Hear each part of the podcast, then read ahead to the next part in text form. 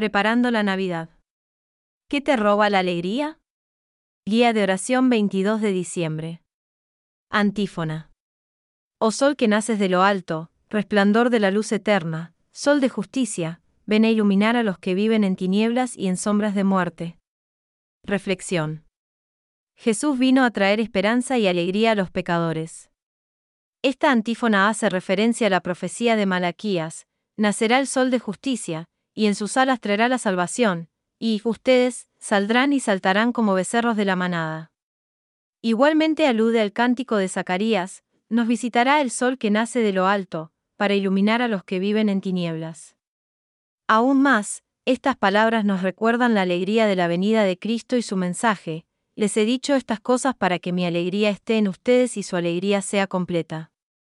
Meditación. La alegría es mucho más que estar contentos. La verdadera alegría es más que un sentimiento porque permanece aún en los momentos difíciles. Es firme porque está centrada en una confianza radical en Cristo. El verdadero discípulo tiene a Cristo como sol en la oscuridad, pues sabe que Él dispone todas las cosas para bien de los que lo aman.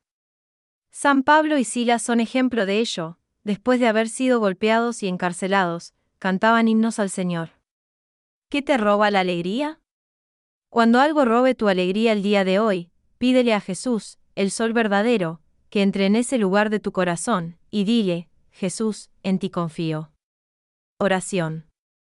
Jesús mío, tú que naces como sol en el corazón de aquellos que buscan tu rostro, te ruego que me afiances en la esperanza. Señor, en ti confío. Confío en que tú eres el autor que lleva la historia. Conviértete en el centro de mi vida y dame la alegría de tu salvación. Visita diocesisdeescuintla.com para más oraciones y reflexiones.